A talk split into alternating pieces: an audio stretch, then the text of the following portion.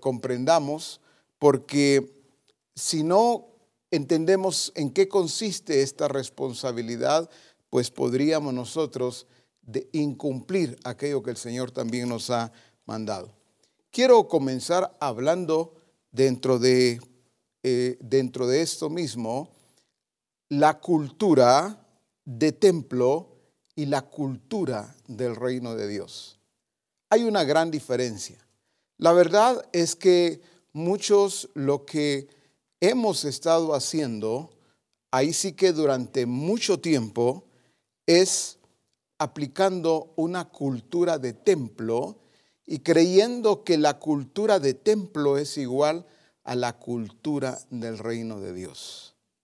Por eso es necesario poner cuidado y atención para que comprendamos la diferencia y sepamos distinguir entre lo uno y lo otro.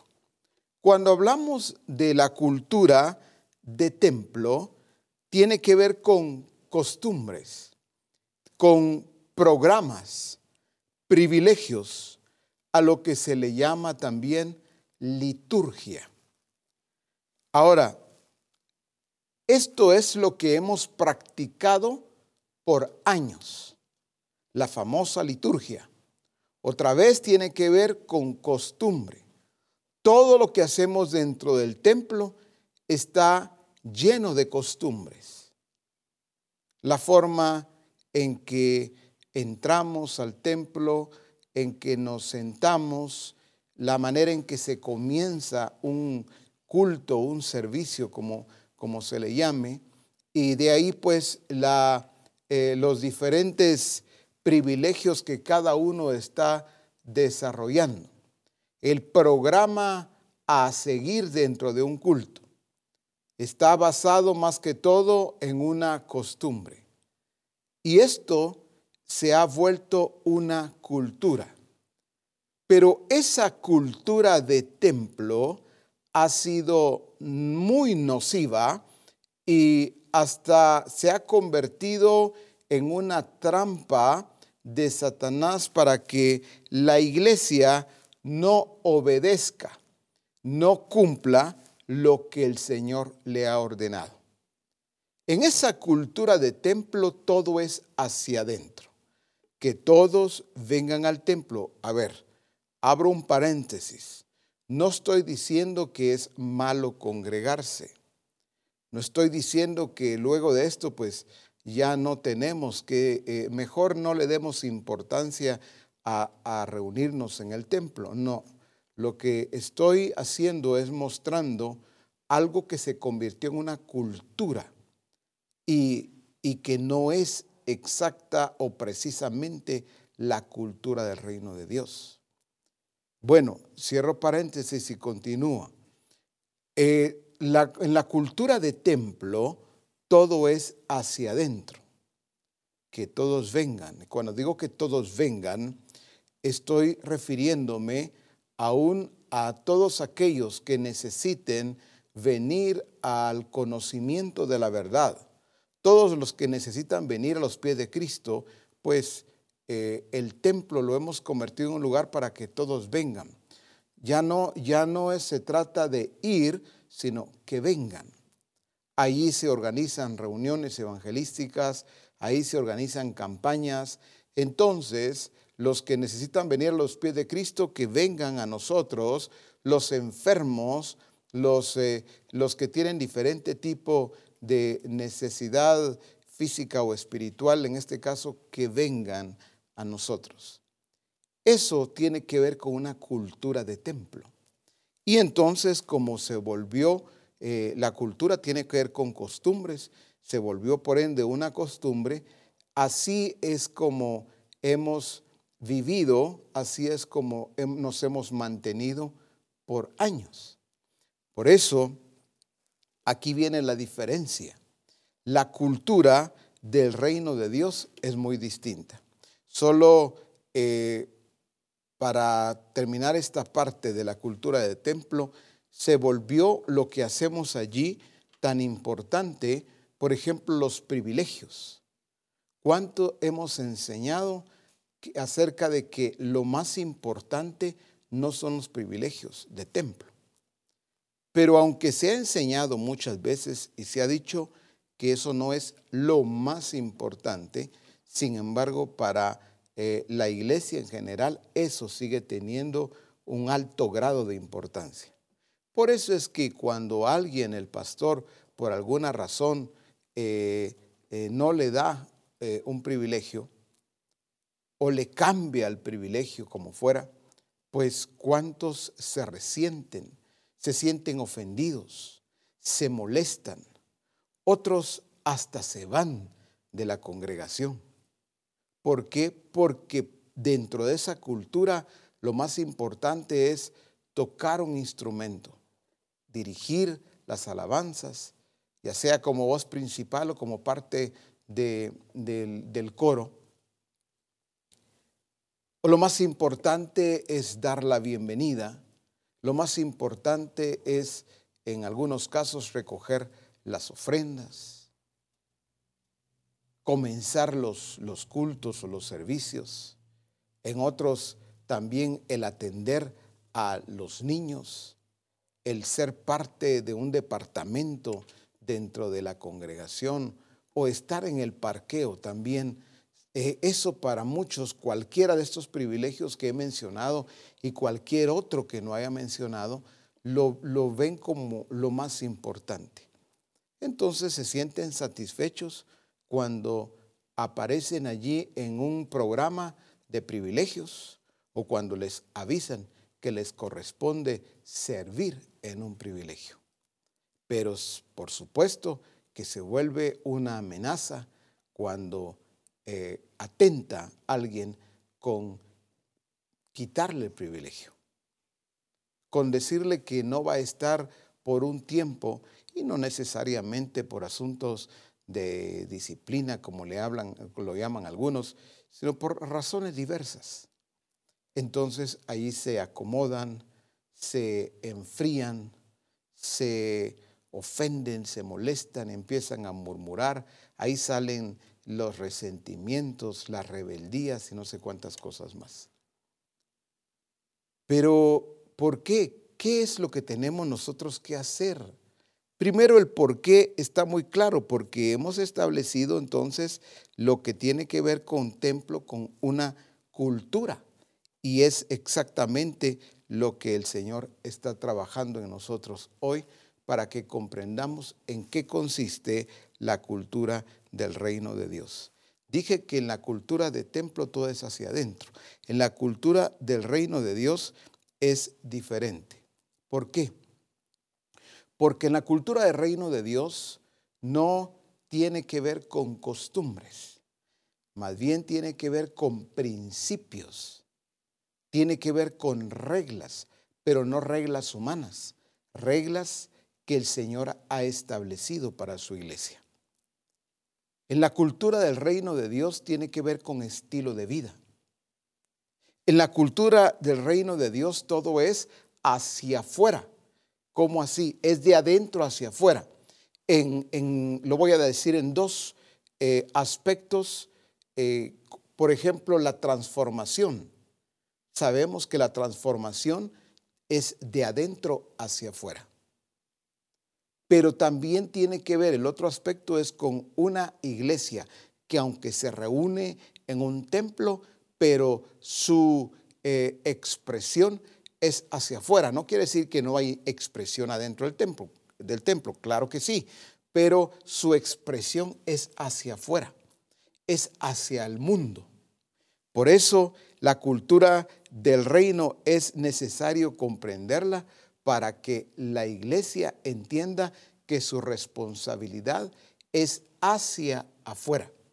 Pero la iglesia hoy entonces sigue fortaleciendo su responsabilidad y sus responsabilidades hacia adentro. Por eso hoy es más importante para alguien cumplir con un privilegio dentro del templo que cumplir con la orden que el Señor le ha dado a los suyos para ir hacia el mundo. Esto es lo que ha dañado a la iglesia en general. Pero Misión Cristiana al Calvario, entonces tenemos que ser muy, eh, congruentes y estar totalmente alineados a la cultura del reino de Dios y entender cómo la cultura del reino de Dios debe ser aplicada. Alguien podría estarse preguntando, muy bien, pero ¿qué hacemos entonces? Bueno, no es que ya no nos congreguemos en un templo. Eh, a esto hay mucho que decir, pero solamente quiero trabajar y enfatizar lo que corresponde en esta enseñanza. Pues por supuesto que la expresión dentro de un, templo es, siempre va a ser más importante que las funciones, no, solamente dentro, sino fuera más, eh, eh, va a ser, por supuesto, muy importante entenderla. Función y expresión son distintas. La iglesia lo que se ha acostumbrado es a funcionar, aunque no haya expresión. Entonces, la vida del reino de Dios eh, tiene que ver con la expresión otra vez de adentro hacia afuera, tanto en la vida personal, en cada uno de nosotros, como todos como iglesia, expresando la vida del reino de Dios, la vida misma de Jesucristo hacia afuera, hacia el mundo. Dice la escritura, en Marcos capítulo 3 y verso 14, voy a estar leyendo, por supuesto, la eh, Reina Valera 60, que es lo que el Señor Jesús hizo. Dice Marcos 3, 14, eh, y estableció a doce para que estuviesen con él dice, y para enviarlos a predicar. Estableció a doce, pongamos cuidado, dice, para que estuviesen con él. No es para que estuviesen estos doce en el templo. No es para que estos doce estuvieran en una sinagoga y tuvieran allí sus privilegios. Por supuesto que Jesús iba al templo. Por supuesto que Jesús también iba a la sinagoga y Jesús enseñaba. Pero cuando establece a los doce, dice que es para que estuviesen con él, pero también dice, y para enviarlos a predicar. Jesús tuvo claro el objetivo, por qué llamó y para qué el Señor iba a trabajarlos a los discípulos. ¿Cuántas veces como pastores, voy a usar el término pastor, pero naturalmente si es apóstol, profeta, evangelista, maestro, está aplicando para cada uno de los ministerios? ¿Cuántas veces los pastores perdemos el objetivo? ¿Por qué? Porque Jesús, ¿qué hizo? Los estableció para que estuviesen con Él, pero también y para enviarlos a predicar. Jesús entendía que Él los iba a enviar, pero para enviarlos debía naturalmente de equiparlos. Pero no es ese equipamiento que el mismo sistema ha filtrado eh, en las congregaciones. Cualquier cantidad de cursos que hay que estarle dando a, a los que se congregan y después de saber cuántos meses, después de un año, hay lugares donde de repente dos, tres años terminan los cursos para enviarlos a predicar y al final no los envían. Entró alguna cantidad a estudiar cursos y al final eh, dos, tres son los que envían y los envían al ministerio. No es exactamente esto. Por eso debo de explicarlo bien. Jesús entendió el objetivo, pero no solo lo entendió, sino que no lo perdió de vista. Para que estuviesen con Él, ¿en qué consiste? No solo para que lo anduvieran acompañando, vénganse, ahora vamos al monte, ahora vamos allá a la orilla del mar, voy a predicar en una, voy a enseñar desde una barca, ahora quiero que vayamos allá en los campos donde está sembrado el trigo. No era un asunto de estar con él para estarlo acompañando. De paso, debo decir a todos y cada uno de nosotros como ministerios que regularmente tenemos alguno o algunos que nos acompañan. A veces el pastor tiene a alguien que le acompaña, algunos hermanos, pero no hay discipulado en ese acompañamiento. Es solamente un acompañamiento. Necesito, hermano, que usted me ayude, que, me, que me conduzca el vehículo, que me lleve aquí, allá. Bueno, todo esto, pero no hay cualquier otra cosa que podíamos eh, sumar pero no hay un, discipulado. Entonces, eso está restando. Ahora bien, en otros casos sí se está discipulando, pero es a uno, a dos.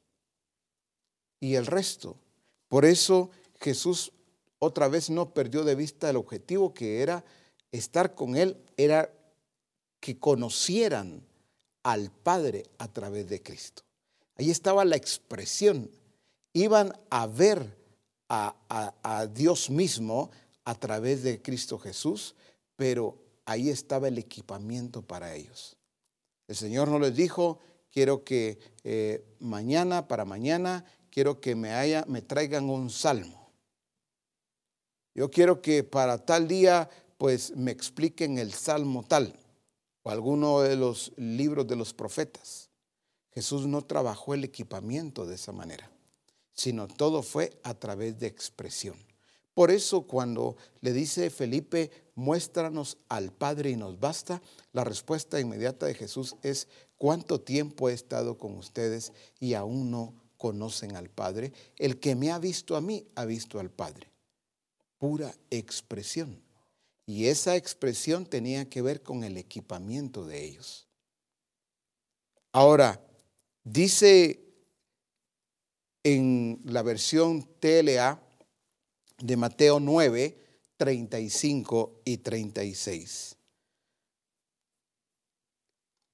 En la versión dije TLA Mateo 9, 35 y 36. Jesús recorría todos los pueblos y las ciudades. Recordemos que los escogió para que estuviesen con Él y para enviarlos a predicar cómo es que estaba dando el Señor este equipamiento a ellos, cómo los estaba discipulando. Dice, Jesús recorría todos los pueblos y las ciudades. Jesús no lo hacía solo. Jesús los, tenía allí a ellos con él. Ellos estaban siendo capacitados, estaban siendo entrenados, estaban siendo adiestrados al caminar juntamente con Jesús y ver todo lo que él hacía y cómo lo hacía. El ser y el hacer. No solo era el hacer, era el ser. Ellos veían a Jesús como caminaba, como hablaba, como enseñaba, como eh, cuando él comía, cuando él corregía, cuando él eh, de repente le daba a alguien un abrazo, todo, todo esto, ellos estaban con él siendo discipulados en toda su manera de vivir. Y dice entonces, Jesús recorría todos los pueblos y las ciudades, dice, enseñaba en las sinagogas, pongamos cuidado, sí enseñaba en las sinagogas, pero ¿qué está diciendo? Recorría los pueblos, todos los pueblos y las ciudades, pero también dice, anunciaba las buenas noticias del reino de Dios y sanaba a la gente que sufría de dolores y de enfermedades. Dice, y al ver la cantidad de gente que lo seguía, Jesús sintió mucha compasión porque vio que era gente confundida que no tenía quien la defendiera. Parecían un rebaño de ovejas sin pastor. Voy a la primera parte. Dice que Jesús enseñaba en las sinagogas. Cuando Jesús enseñaba en una sinagoga, ¿qué es lo que enseñaba? Jesús no se ponía a enseñar eh, a ver qué, es lo que han estado viendo ustedes. Quiero darle seguimiento a lo que ustedes han estado, en lo que han estado siendo enseñados en la sinagoga. No es que Jesús se pusiese de acuerdo o se pusiera de acuerdo con aquellos eh, que, que eh, daban enseñanzas en una sinagoga. No, dice que anunciaba las buenas noticias del reino de Dios. ¿Qué significa esto? Jesús fuese en una aldea, en un pueblo, en la calle, en el monte donde estuviera o en la sinagoga, la expresión no cambiaba. Ah, aquí estoy en una sinagoga, aquí tengo que comportarme más religioso, más formal, hablar de otra forma, de otra manera, porque estoy en la sinagoga o en el templo. No, Jesús era el mismo. Hablaba de la misma manera, enseñaba de la misma manera. Pero ¿qué enseñaba? Jesús estaba conectado con el Padre, porque se trataba de qué? De establecer el reino de Dios. Jesús no tenía problema pensando, voy a estar mañana en la sinagoga o en el templo, ¿qué enseño? ¿Qué enseño? Jesús no se ponía a ver todos los libros que existían en aquel tiempo, ya sea Génesis, Génesis Sexo, Levítico, Números de Deuteronomio, libros de los profetas o los salmos. No se ponía a revisar y armar un bosquejo. ¿Y qué voy a predicar en la sinagoga? Yo tengo que tener una buena preparación, hablarles a ellos como ellos saben que se habla una sinagoga. No, Jesús no se ponía a pensar cómo me paro al frente, eh, eh, qué les comienzo diciendo. Eh, no, Jesús no tenía ese tipo de formatos o de programas. Jesús tenía claro su objetivo, era expresar al Padre. Y al expresar al Padre, estaba expresando la vida que le agradaba al Padre, la vida que le agrada a Dios. Entonces dice que anunciaba las buenas nuevas del reino de Dios e inmediatamente dice, y sanaba a la gente que sufría de dolores y de enfermedades. Hay una incongruencia. Cuando anunciamos las buenas nuevas, pero eh, los dejamos en las malas. ¿Cómo así? Esa es una incongruencia. Está enfermo, enferma, como dice acá, que la gente que sufría de dolores y de enfermedades lo sanaba. Hace una separación porque no todos los dolores son enfermedades. Y no todas las enfermedades causan dolor. Algunas sí, otras no. Pero cuando Jesús entonces les daba las buenas nuevas, las buenas noticias, ¿qué es lo que Jesús hacía? La buena nueva, pues venía Jesús y los sanaba. Ya fuera de un dolor, fuera una enfermedad. Echaba fuera a los demonios. Entonces Jesús estaba dando el mensaje correcto. La buena noticia no tenía que ver solamente con salvación, sino que tenía que ver con la expresión plena del, del, Padre. ¿Cuál es la expresión plena del Padre en la vida de todos los que estaban enfermos? Pues el Padre no es enfermo. Jesús mismo no estaba enfermo. Entonces la buena nueva era pues que en el reino de Dios, allí en esa expresión hay sanidad. En esa expresión hay liberación, hay libertad. Fíjese que yo tengo un dolor. Muy bien, la buena nueva es que ese dolor no debes tenerlo más porque en la, realidad, en la realidad divina, pues fuiste creado, fuiste hecho sin ese tipo de dolor. Entonces, esta es la buena noticia. ¿Qué es lo que la iglesia ha entendido? La buena noticia, la buena nueva es ir a predicarles o ir a evangelizar, como decimos regularmente, pero dejarlos igual de enfermos, dejarlos igual con sus dolencias, dejarlos igual con sus problemas, con, sus, con su esclavitud. Entonces, eh, la gente solo ha escuchado hoy día la iglesia. Pero lo que hacía Jesús es que establecía el reino de Dios de una manera plena, completa. Hoy pareciera que lo más importante es que alguien se, se salve aunque no se sane. Mire, lo más importante es la salvación. Es mejor, mire, que si usted, el Señor se lo va a llevar, que se lo lleve, pero salvo.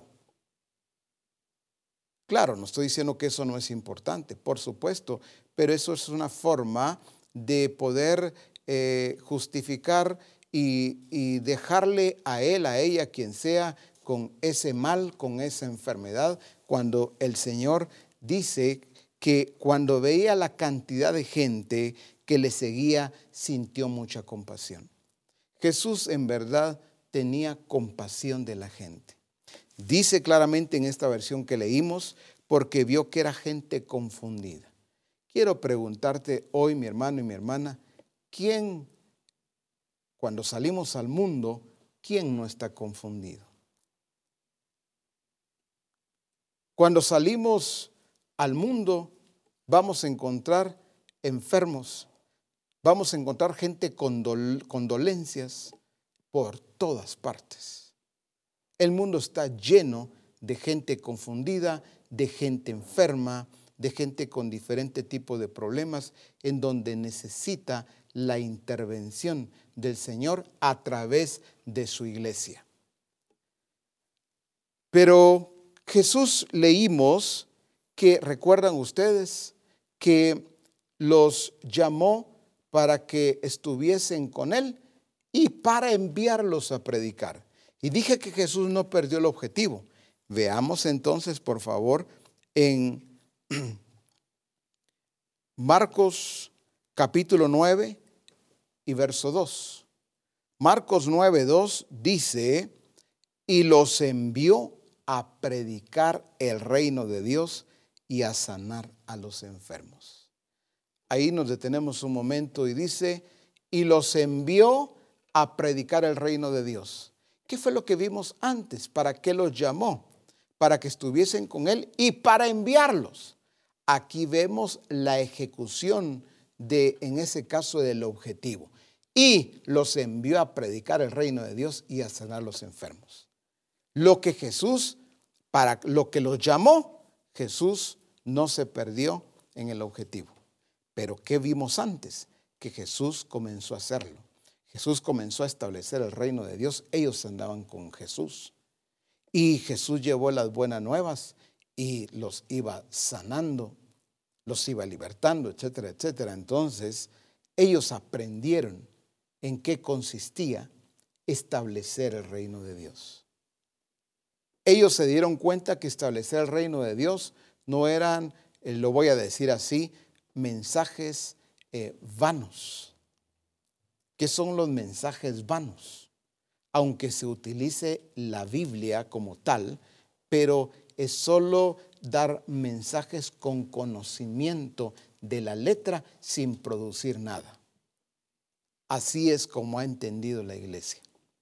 Por eso es de que cuando se habla de evangelizar, es solo un número muy reducido, muy escaso, que lo termina ejecutando.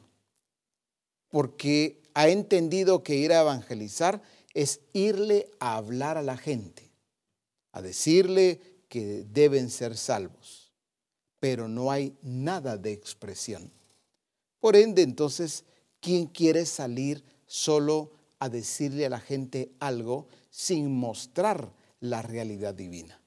Esto dice claramente, y los envió a predicar el reino de Dios y a sanar a los enfermos. Veamos esa relación estrecha que, que existe entre predicar el reino de Dios y sanar a los enfermos. ¿De qué estamos hablando? Estamos hablando no solamente de una predicación, eh, llamémosle así, vacía, sino una predicación que va de la mano de manifestar el poder de Dios. La iglesia, hoy, Misión Cristiana del Calvario, debe agarrarlo, debe recibirlo y debe, y todos por supuesto, debemos aplicarlo. ¿Por qué? porque no, esto no es por asunto de pandemia. La iglesia por años, otra vez, ha estado cerrada en sus programas, en sus liturgias, y ahí se ha concentrado. Por eso es de que hay algunos que de repente eh, están eh, sin un local o sin un templo y lo que más están anhelando es nosotros queremos un templo. Y no que no puedan o no deban tenerlo. Estoy hablando de aquellos que su objetivo es tener un templo para volver a la liturgia. Su objetivo es tener un templo para volver a esos programas, para volver a, sus privilegios. Es que al no tener templo, pues eh, no tengo privilegios. Ah, con razón. Entonces no se ha entendido el verdadero establecimiento del reino de Dios. Establecer el reino de Dios entonces no es solo ir, eh, salir, hablarle a la gente a diestra y siniestra sin producir un efecto de ese mismo reino que estamos estableciendo. El reino de Dios produce eh, efectos poderosos en la vida de los demás. Pero ojo con esto y oído también porque realmente cuando hablamos de establecer el reino de Dios y hablamos de predicar, algunos vienen y lo que hacen todavía es condicionar a la gente. Fíjese que tengo tal enfermedad. Fíjese que mi matrimonio está en problemas. Tengo un hijo que anda perdido. Pero ¿qué es lo que regularmente ha hecho la iglesia? Es condicionar. Bueno, si usted quiere que su matrimonio se arregle, venga a los pies de Cristo. Y consideran todavía algunos o muchos que así es como se establece el reino de Dios, condicionando a la gente. Ah, usted tiene problemas de deudas, muy bien, pues venga a los pies de Cristo y el Señor le va a cancelar todas sus deudas. Ese es no solo un evangelismo, sino un mensaje totalmente opuesto, contrario al establecimiento del reino de Dios. Eso es llevar a la gente a ser irresponsable. Eso es llevar a la gente a entender que en el reino de Dios, que entre al reino de Dios, porque ahí el rey que gobierna ese reino, él está a las órdenes de nosotros. Usted solo entregue a Cristo y Él se va a encargar, Él le va a arreglar el matrimonio. Él le va a pagar las deudas, se las va a cancelar. Aunque esto lo hemos oído por mucho tiempo, pero algunos todavía siguen predicando un evangelio diferente. Entonces no, están, eh, por ende, estableciendo el reino de Dios. Entonces la gente está condicionada, algunos vienen y prefieren no tomar esa condición. Otros sí, pero de todas maneras después están frustrados, están resentidos con la iglesia, con el pastor, contra Dios mismo, porque no le arregló sus problemas, porque no le canceló sus deudas y cuántas otras cosas podríamos mencionar. Esto es por alguien, esto es por algunos o varios, como fuera, que creyeron que estaban estableciendo el reino de Dios, pero hicieron algo totalmente diferente. Cuando el Señor tuvo compasión de la gente, es porque vio que estaban confundidos. No había quien los enseñara, quien los ubicara, quien los pusiera en el camino correcto. no tenían quien los dirigiera correctamente. Ovejas sin pastor puede ser también una congregación con pastor, para que no lo entendamos solo de un ángulo.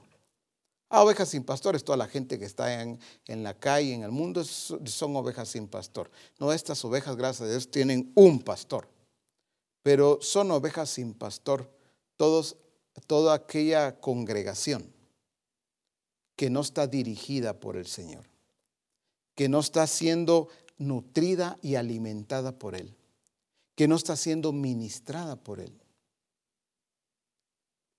Esta va a ser va a ser una congregación confundida.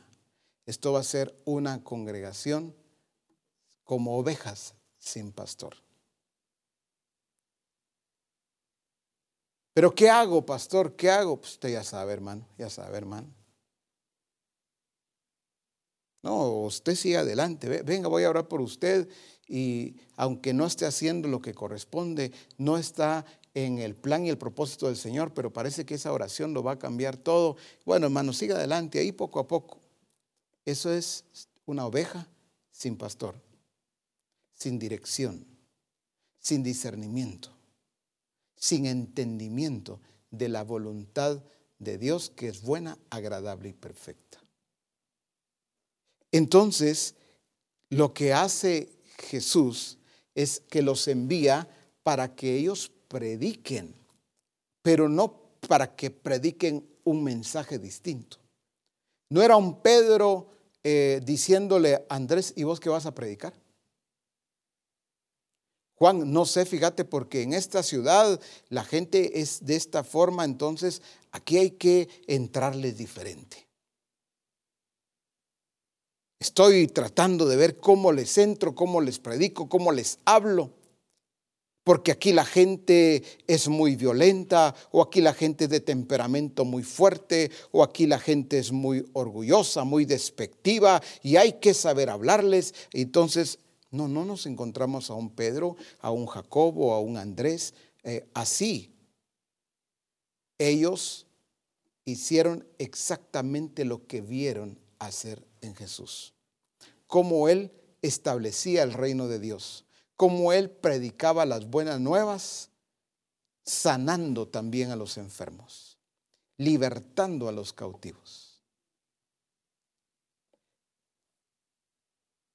Jesús dijo en Juan 17, 18, solo lo leo rápido para que vayamos después a la versión message, Dice en Juan 17, 18, como tú me enviaste al mundo, así yo los he enviado al mundo. Jesús fue enviado al mundo. Y exactamente lo mismo Él hace con cada uno de nosotros. Así como tú me enviaste, pero ¿cómo lo envió el Padre? No le dijo ahí te envío al mundo y espero que te vaya bien Te envío al mundo a ver cómo te va. Tráeme buenas noticias. No, todo el tiempo estuvo conectado con el Padre. Todo el tiempo estaba haciendo eh, Jesús haciendo lo que veía hacer al Padre. Hablando lo que escuchaba del Padre. Por eso es que la iglesia debe entender que aunque se ha hablado de llevar las buenas nuevas, pero no son las buenas nuevas a como usted quiera o como usted pueda, hermano. Piense cómo usted, eh, como decimos comúnmente, le va a entrar a, a esta persona, porque mire, él es un negociante. Pero mire, él es un político.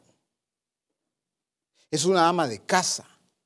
Tiene que pensar, hermano o hermana. No, es que la expresión del reino de Dios no tiene este tipo de patrones o programas. Me gusta cómo dice en la versión message, dice, así como tú me diste una misión en el mundo, yo les doy una misión en el mundo. Me estoy consagrando por ellos para que sean consagrados a la verdad en su misión. Detengamos un momentito ahí en pantalla esa verdad. Dice, así como tú me diste una misión, Jesús vino con una misión. Por eso hablé del objetivo. ¿Cuál era el objetivo? Cumplir con esa misión. La iglesia también fue establecida aquí en la tierra para cumplir una misión, pero la iglesia ha perdido su objetivo.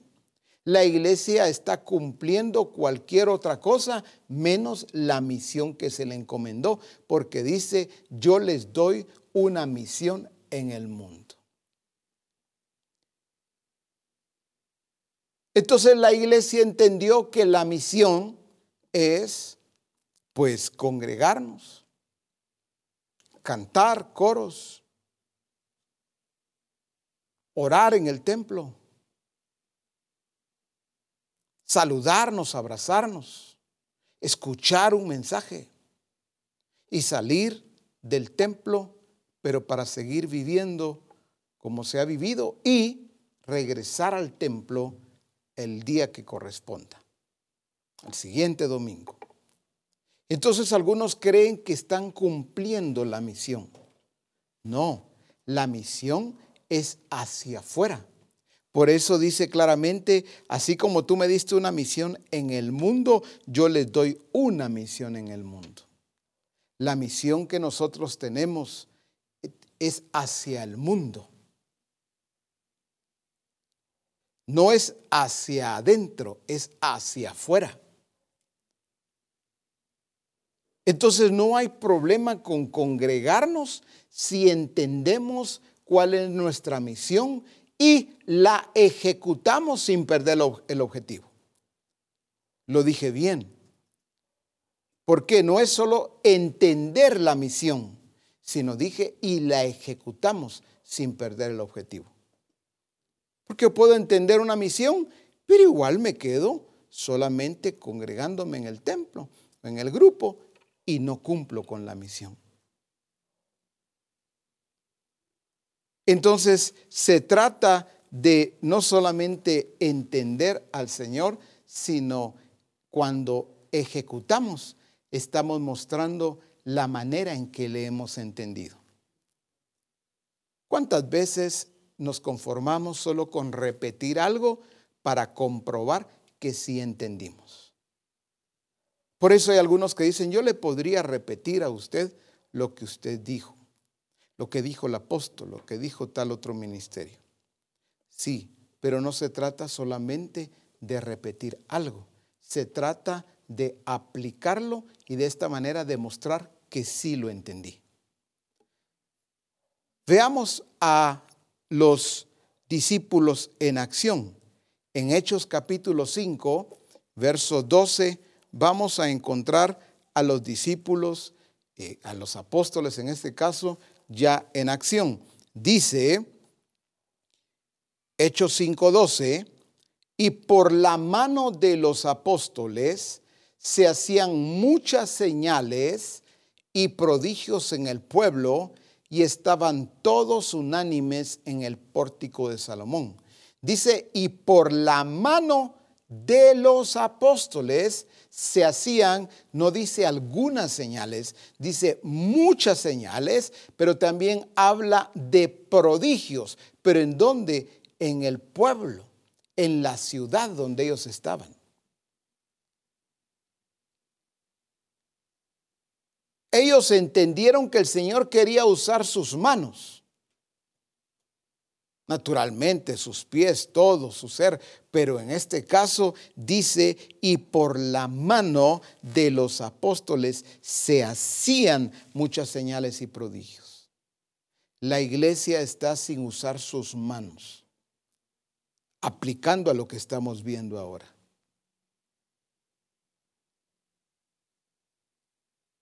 Tampoco estoy diciendo que vayamos y impongamos las manos donde quiera, así sin dirección. Algunos se han frustrado. ¿Por qué? Porque eso es lo que hacen. Sin dirección, donde quiera. Ah, pues aquí yo voy a imponer manos. Y no, no estamos hablando de esos impulsos humanos o esas acciones bajo un acto emocional. Ellos dice que usaron sus manos y por la mano de los apóstoles se hacían muchas señales y prodigios en el pueblo. Y dice, y estaban todos unánimes en el pórtico de Salomón y verso 13, de los demás ninguno se atrevía a juntarse con ellos, mas el pueblo, dice, los alababa grandemente. Ahora, en la versión TLA, del verso 13, dice, y aunque los que no eran del grupo no se atrevían a acercarse, pero pongamos cuidado a este final del verso 13 en la versión TLA. Todo el mundo los respetaba y hablaba bien de ellos. Resaltemos esa parte y ayúdenme ustedes, por favor, deteniéndonos un momento ahí. Todo el mundo los respetaba y hablaba bien de ellos. Dos cosas que la iglesia hoy no tiene.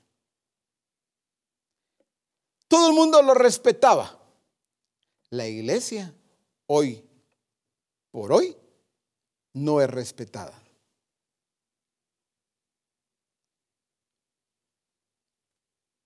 ¿Por qué? Porque la iglesia se encerró en cuatro paredes.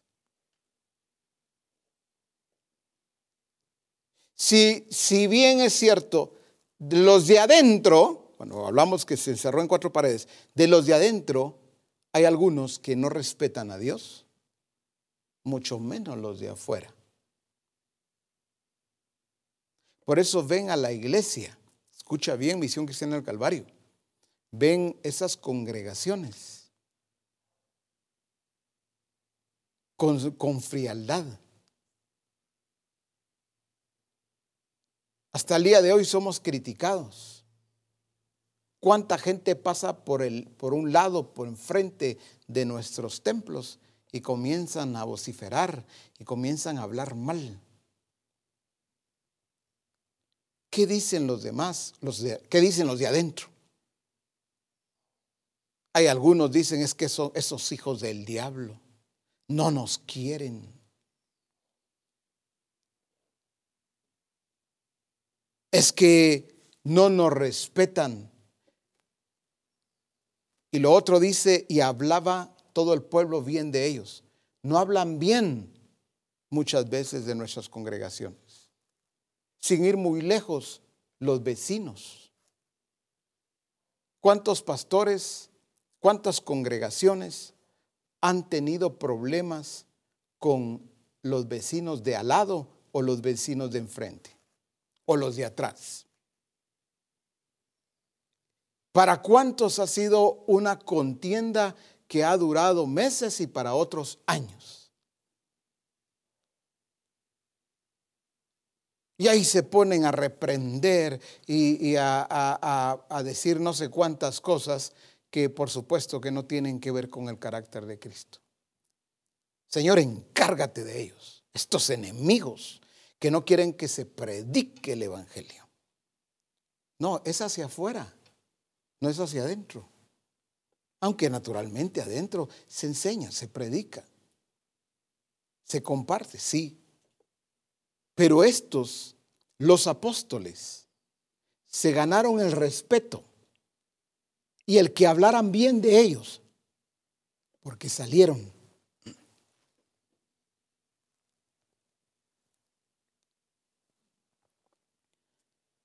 La iglesia quiere ganarse el respeto sin salir. La iglesia quiere que hablen bien de ella sin cumplir con la misión que le corresponde.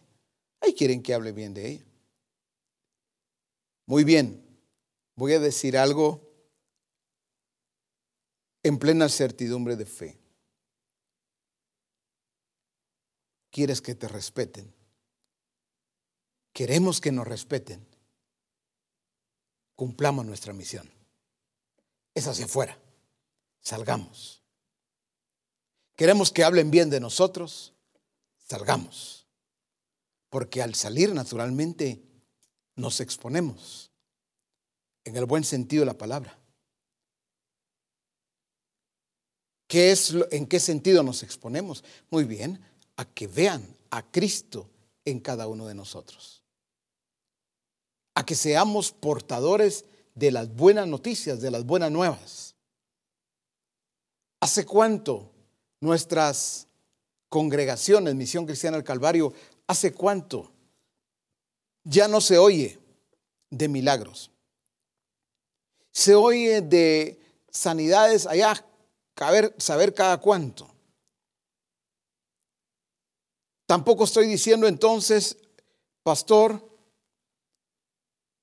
discipulador, saca a la gente, no importa dónde vayan y quedan, sácalos, sácalos. No, eso sería también algo irresponsable. Pararse, ¿ya oyeron hermanos? Entonces ahora todos, todos, salgamos todos. Sí, pues, pero entender, y no solo entender, sino actuar con responsabilidad en qué consiste. Establecer el reino de Dios. Me gusta mucho porque dice la escritura en la versión PDT de Hechos 5.12. La versión PDT, Hechos 5.12.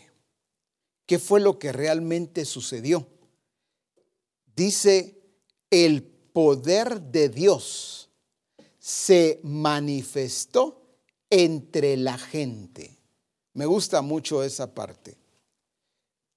¿Qué es lo que sucedió a través de los apóstoles? ¿Qué es lo que debe suceder a través de la iglesia hoy? Porque esto no fueron solo los apóstoles, después todos los discípulos. Vamos a encontrar en los hechos que, que, estuvieron haciendo exactamente lo mismo. Pero ¿qué dice? El poder de Dios se manifestó entre la gente. Pregunto, Misión Cristiana del Calvario, ¿el poder de Dios se está manifestando? Gracias a Dios por aquellos que no responden rápido y dicen amén. No, el poder de Dios se está manifestando. Porque otra vez es, pues dentro de los cultos queremos que se manifieste el poder de Dios. No, el poder de Dios se manifestó entre la gente, esa gente que estaba ahí afuera. Y dice, por medio de muchas señales milagrosas y maravillas hechas por los apóstoles. Señales, maravillas, prodigios, sanidades. A ver, voy a hacer una pregunta. ¿Acaso muchas veces sentimos que queda eso muy lejos de nosotros cuando nos hablan de maravillas, de señales y de prodigios? siendo muy honestos.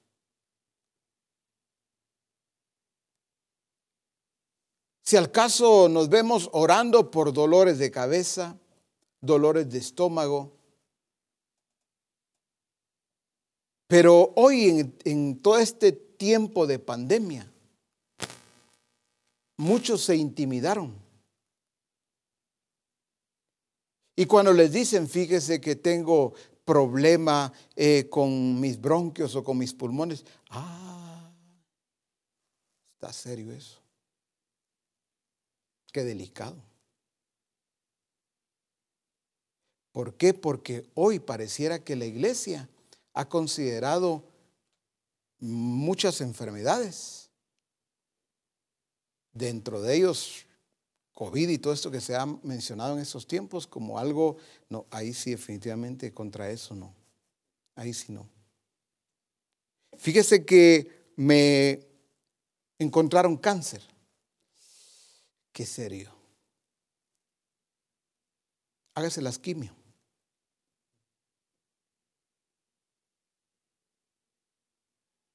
Fíjese que me encontraron cáncer en esto, en esto otro. Ah, sí, pues. Pero tenga fe en Dios. Él puede sanarle. Si Él quiere, puede sanarle. Y, y le dejamos igual. Pero no digamos haciendo maravillas, prodigios.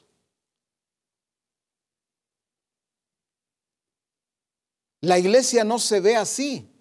Pero a partir de hoy debemos de vernos así, porque el Señor nos quiere cumpliendo esa misión, en donde predicamos, pero establecemos el reino de Dios, porque predicamos a Cristo.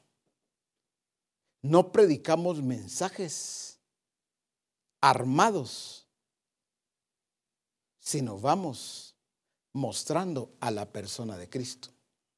En su plenitud. ¿Qué es en su plenitud?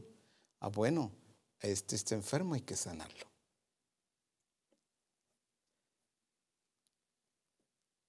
Dice siempre en la versión TLA de Hechos 4, 29 y 30.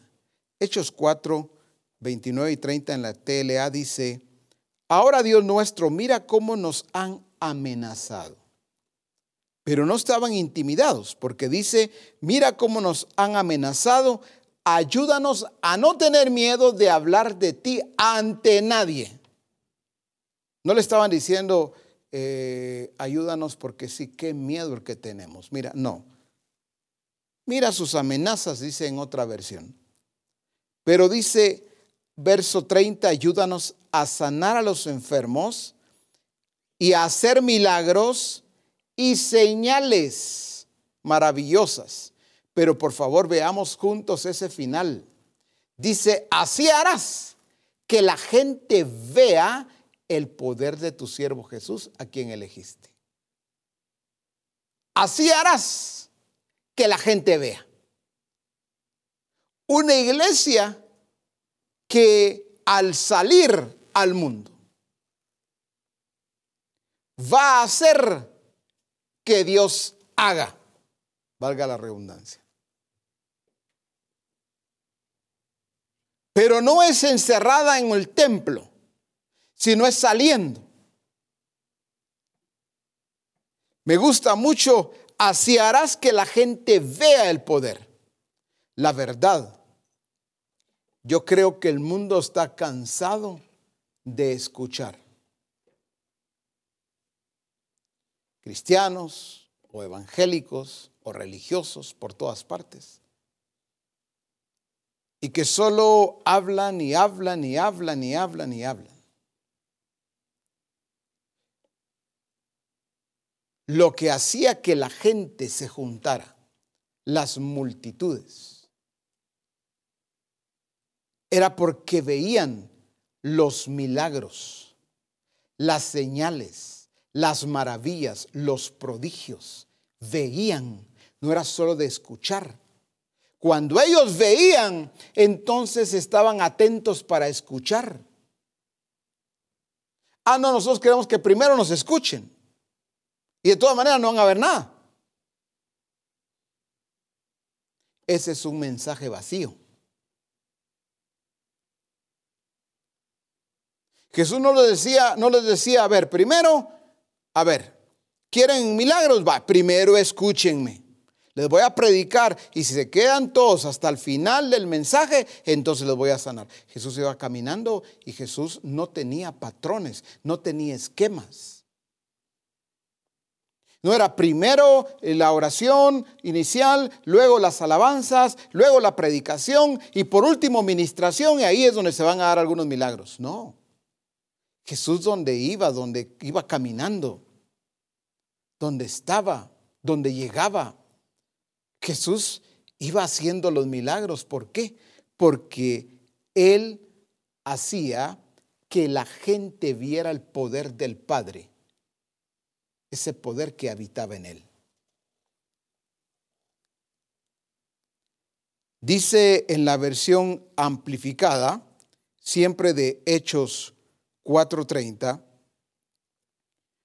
mientras extiendes tu mano para sanar y se hacen señales y prodigios, pongamos cuidado a esa palabra, que atestiguan milagros que atestiguan milagros por el nombre y la autoridad y el poder de, tus, de tu santo siervo e hijo Jesús. Mientras extiendes tu mano para sanar. O sea, no era solo la mano de los apóstoles, era la mano de Dios mismo moviéndose. Pero también dice, y se hacen señales y prodigios, dice que, otra vez, que atestiguan. Ahora, quiero detenerme un momento allí. Atestiguar es afirmar algo como testigo. Eso es atestiguar. Eso tiene relación con lo que se nos dijo ya de parte del Señor y me seréis testigos. Pero espero que pongamos cuidado a esta parte importante, porque el ser testigo no se ha entendido como corresponde. La idea de testigo, a ver, tú que estás escuchando atentamente, ¿cuál es la idea de testigo que tú has tenido? Es ese testigo que dice, sí, sí, yo doy fe, él fue, él estuvo, él lo hizo. A esos le llaman testigos oculares. Testigo ocular es aquel que asegura que él vio que otro hizo esto, aquello. Ese es un testigo ocular. Entonces cuando dice, y me seréis testigos, nos hemos visto como esos testigos oculares. Sí, nosotros somos testigos que Jesús hizo maravillas. Sí, yo soy testigo y somos testigos. ¿Usted estuvo ahí? Sí, ahí estuve yo. ¿Usted estuvo ahí? Yo no estuve, pero así dice su palabra. Soy testigo. Está el testigo ocular y el testigo directo. Otra vez, el testigo ocular es solo el que ve y puede afirmar algo que vio. Pero el testigo directo es el que está haciendo la acción. En este caso, el que está haciendo la maravilla, el que está haciendo el milagro, el que está haciendo el prodigio, el que está haciendo la sanidad, la liberación, ese es un testigo directo. Eso fue lo que Jesús dijo. Y me seréis, o el Señor dijo, y me seréis testigos. Entonces cobra vida cuando vemos la versión amplificada que dice, mientras extiendes tu mano para sanar y se hacen señales y prodigios que atestiguan milagros por el nombre y la autoridad y el poder de tu santo siervo e Hijo Jesús. Debemos ser esos testigos directos que por a través de nuestras manos suceden sanidades, suceden milagros, pero también suceden maravillas, prodigios No te veas como alguien insignificante. Porque a través de ti, a través de mí, por supuesto, a través de cada uno de nosotros, el Señor quiere hacer notorio su poder.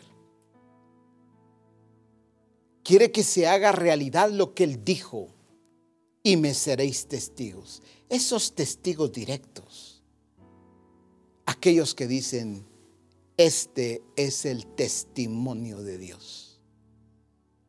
Soy portador de testimonio de Dios. Por eso, este ha sido sano, ha sido libertado. Por eso esta maravilla, esta señal o este prodigio que engrandece su nombre.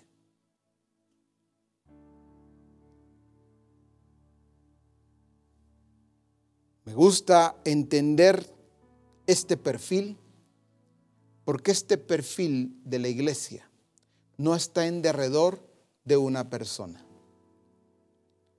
En Misión Cristiana del Calvario no se ha establecido que una persona, un ministerio en este caso, sea el único, sea el exclusivo, en donde su nombre y su apellido sea el que figure más que el nombre del Señor mismo.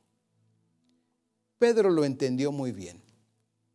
Un día Pedro dijo, ¿por qué ponen su mirada en nosotros? Como que si fuera por nosotros que hubiésemos hecho este milagro. Esto fue por el poder de Dios. Pero ¿cuántos ministerios fuera de Misión Cristiana del Calvario? Lo que brilla es su nombre. Y todo está en derredor de una persona. Los milagros, las maravillas en derredor de una persona. La iglesia muy bien, gracias, en los graderíos, siendo expectantes, siendo testigos oculares de algo que se hace en una campaña, que se hace en un evento, de una persona, de un ministerio en particular. Pero lo lindo es que en Misión Cristiana Calvario hemos entendido el plan de Dios. Todos y cada uno de nosotros somos esos testigos. Somos esos hacedores de milagros. Hacemos que el Señor haga manifiesto su poder. Pero para eso tenemos definitivamente no solo que entenderlo, sino aplicarlo bien hacia afuera. Esa es nuestra responsabilidad. Dice en Hebreos 2.4, en la versión Reina Valera 2015, dando testimonio, dando Dios testimonio juntamente con ellos, con señales, maravillas, diversos hechos poderosos y dones repartidos por el Espíritu Santo según su voluntad. En otra versión dice, testificando Dios juntamente con ellos. Si algo le complace a nuestro Dios y a nuestro Padre, si algo le deleita a nuestro Señor, es testificar juntamente con nosotros. Pero hemos otra vez traído los testimonios para adentro. No que es malo cuando un hermano se para en el grupo, en un templo, y, testifica acerca de algo que el Señor haya hecho en su vida. En algunos casos fortalece la fe de los que están escuchando. Pero la verdad, estos testimonios deben de ser vistos y ser notorios afuera. Allí es donde el Señor se va a glorificar porque Él testifica juntamente con nosotros. Milagros, sanidades. Me gusta como dice acá, diversos hechos poderosos. Es necesario misión cristiana al Calvario que a partir de este tiempo ya no solo comprendamos nuestra misión, sino nos encontremos realizándola con el objetivo que el Señor nos mandó y nos ordenó. Eso quiere decir que vamos a encontrarnos orando, vamos a encontrarnos accionando en cualquier esfera donde nos desenvolvemos.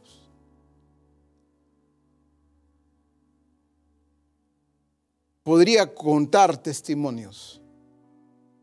Sé que algunos o varios los tienen. Donde me ha tocado orar por alguien en una clínica, en una gasolinera, en hospitales, en restaurantes. Es exactamente lo que debe entender hoy la iglesia. ¿Cuántas veces ha llegado enfermo el jefe al taller, a la fábrica, a la empresa, a la oficina? ¿O ha llegado enfermo algún compañero o compañera de trabajo?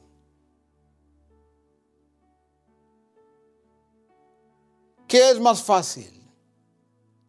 Decirle, toma esto.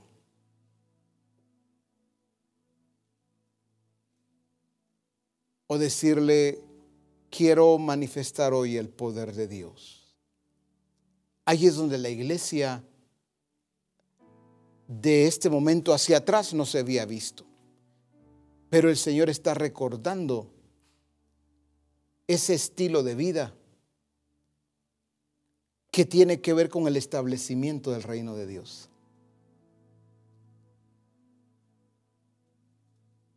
¿Cuántas veces en el trabajo o en el negocio ha llegado alguien enfermo y así se ha quedado enfermo o enferma?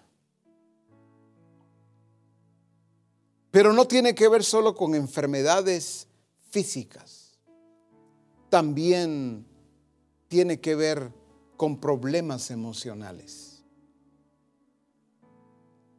Y no tiene que ver solamente con problemas emocionales también tiene que ver con problemas de otra índole. Problemas familiares, problemas económicos. ¿Cuántas veces te ha contado alguien en confianza allí en la universidad, en el colegio, en el trabajo, negocio o en el vecindario, una circunstancia difícil que está pasando y que muchas veces no tiene que ver con enfermedad? Y de repente después tú lo compartes con alguien más pobre, fulano, pobre el vecino, pobre un compañero, una compañera de estudio o de trabajo. Está pasando por una situación bien difícil, pero no abriste tus ojos para ver lo que el Señor quería hacer, establecer su poder, establecer su gobierno. Eso significa que ha llegado el tiempo. No he dicho que va a llegar, ha llegado el tiempo en donde la expresión del reino de Dios, la expresión de Cristo mismo, la veamos en las calles, en las tiendas de ropa o de calzado, en los salones de belleza o peluquerías o barberías, como queramos llamarle en la oficina, en el restaurante, en la clínica, en el taxi, en el metro. Ha llegado el tiempo en donde Misión Cristiana al Calvario debe usar también sus manos para que Dios testifique juntamente con nosotros. Esa expresión que ha estado allí como detenida por mucho tiempo. En donde de repente alguien por allá aparece dando un testimonio. No, donde todos, en ese rol de cada día, allí, debemos de entender a Dios que allí en esa circunstancia que alguien está atravesando, independientemente que tenga que ver con una esclavitud, con un asunto familiar, cualquier situación que se esté dando, pero que llega a nosotros. Veamos la oportunidad de Dios naturalmente con dirección, para que se haga notorio su poder. Esto va a producir conversiones. Gente que quiera no solamente estar en el reino de Dios, sino quiera vivir la vida del reino. Porque van a decir, no son solo palabras no son mensajes vacíos, sino concuerda lo que hablan con lo que hacen, lo que son con lo que hacen, el ser y hacer. Esa es la gloria del Señor manifestada en y a través de misión cristiana el Calvario. Exaltemos al Señor.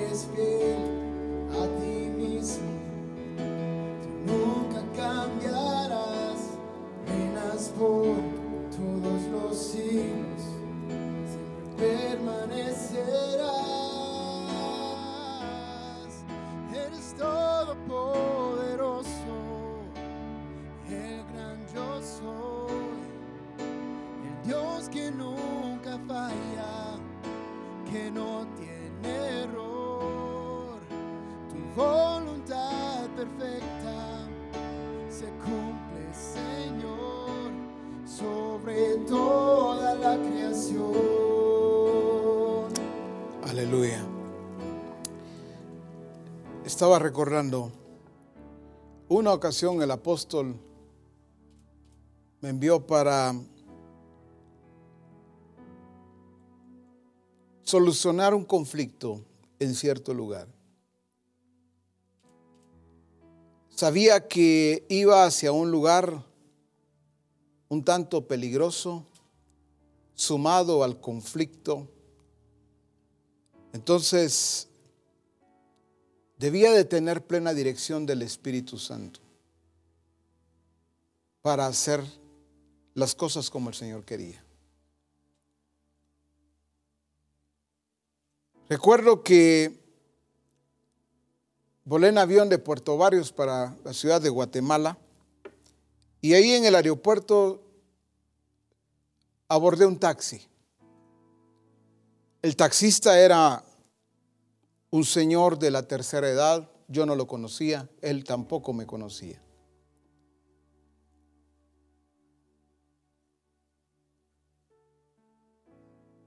En ningún momento yo, le, yo me presenté con él.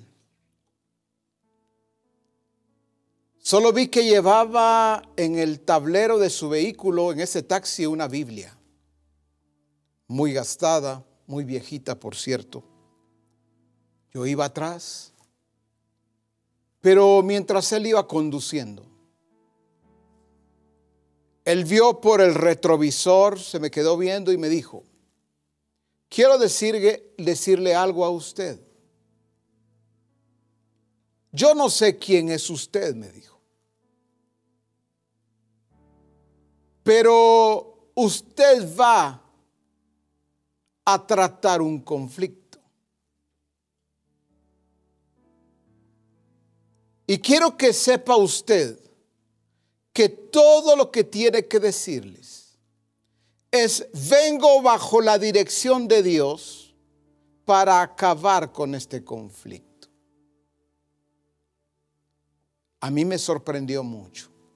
Solo me dijo eso y siguió conduciendo su taxi.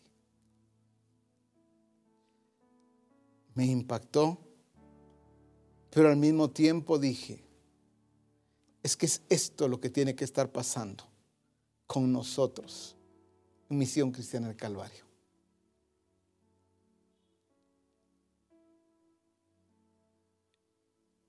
Es que así es como debemos estar viviendo nosotros. No importa si subimos o bajamos de un taxi, un bus, el medio de transporte que sea. Si entramos a un almacén, a una tienda, si vamos de compras a un supermercado, si vamos a una clínica, donde quiera que vayamos y estemos. Por supuesto que lo digo con sobriedad, con madurez, porque no estamos hablando de aquellos que tienen comezón por decir algo, aunque el Señor no esté en el asunto, pero quiero decirle algo. Como por ejemplo a una persona desconocida, usted, el Señor me muestra que tiene problemas. ¿Quién no tiene problemas? No estoy hablando de manipulación, no estoy hablando de misticismo. No estoy hablando de actos emocionales. Estoy hablando de esa dirección bien clara. La dirección que tiene Misión Cristiana del Calvario.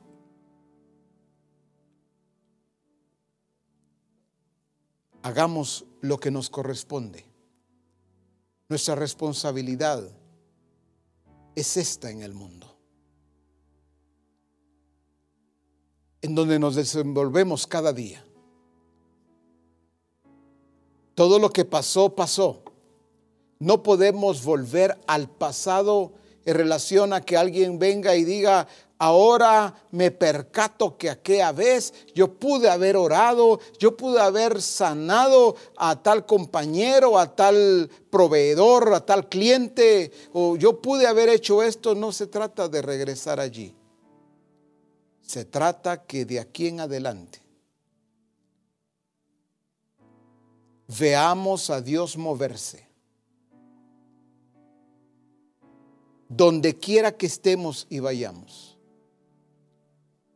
No importa si estamos en plena calle o estamos en un establecimiento X, si allí es donde se da esa circunstancia, esa oportunidad, allí mismo es donde debemos nosotros de orar ahí es donde debemos de manifestar el poder de Dios.